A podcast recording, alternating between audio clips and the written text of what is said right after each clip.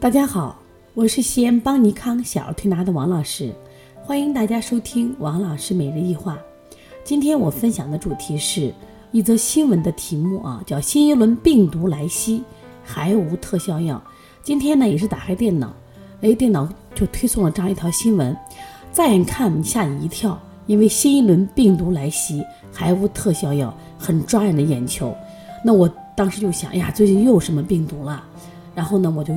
点进去看，那么前面呢，他都没有写，光写了小孩现在发烧呀、拉肚子呀，啊，都很严重，所有人都很紧张。那最后呢，在结尾的时候是轮状病毒。其实看到最后的时候，我的心已经静下来了，因为是轮状病毒。轮状病毒它一定不是一个新型的病毒，它不是新型病毒，它可以说是新一轮病毒来袭，但它不是新型病毒。那么它无特效药，本身病毒的疾病都无特效药，所以我想这是标题党啊，别把大家吓着了。那我想就这个新新闻啊，就这个病毒，我想讲一讲。其实轮状病毒呢是非常常见的一个小孩引起哎孩子腹泻的一个疾病，而且呢轮状病毒呢不光引起小孩腹泻，大人也会引起腹泻。那么这个临床的表现呀，就像这个急性的肠胃炎，那么它的。腹泻，有的有的孩子一天腹泻三次五次，有的孩子一天可能腹泻到七八次。另外呢，他腹泻的时候会伴这个发热、呕吐，但是高热的其实并不多，高热的不多。那么往往就是那种三十八度五或者更低一点的温度会多一些。它主要的症状是腹泻。那么对于这种腹泻呢，我们发现有个特点啊，一般在这个秋冬季节患轮状病毒腹泻呢，其实没什么可怕的。呃，虽然说并不是没有特效药，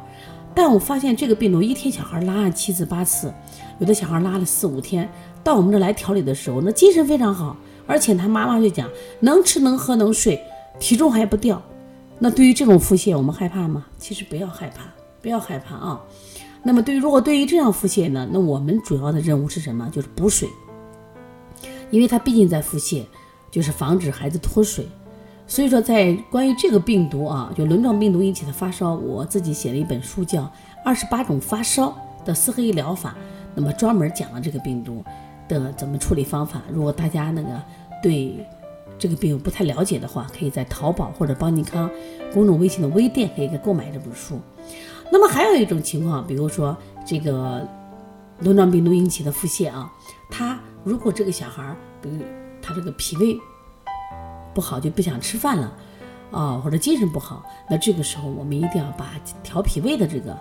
呃手法加上，比如像外劳宫呀、补脾呀、足三里、摩腹加上，因为只有它这个脾胃的功能强大的话，那么它这种止泻的能力也增强。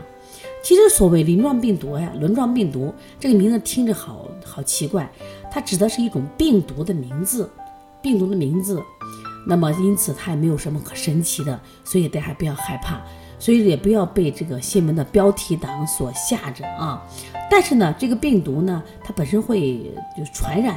就是如果有的小孩得这个病，家里可能另外的人被传染上，当然大人也有，主要是什么呀？孩子，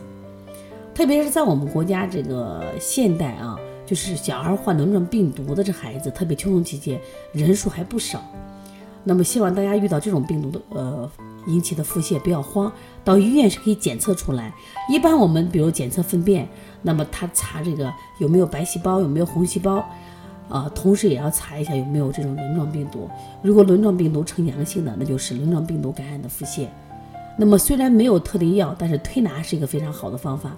另外在食疗上啊，对于一些腹泻的话，我们都建议把这个小米。炒一炒去给他煮稀饭喝，那么它的止泻效果也挺好的啊。好，如果大家呢在生活中也遇到这样的疾病啊，不太懂的话，可以直接拨打我的电话幺三五七幺九幺六四八九。如果想咨询邦尼康三月一号的开店班，以及我们的小儿推拿辩证提高班、小儿推拿这个基础班。还有我们月底啊即将举行的鼻炎腺样体视力培训课程，那么你可以加我们的微信号幺七七九幺四零三三零七和我们联系。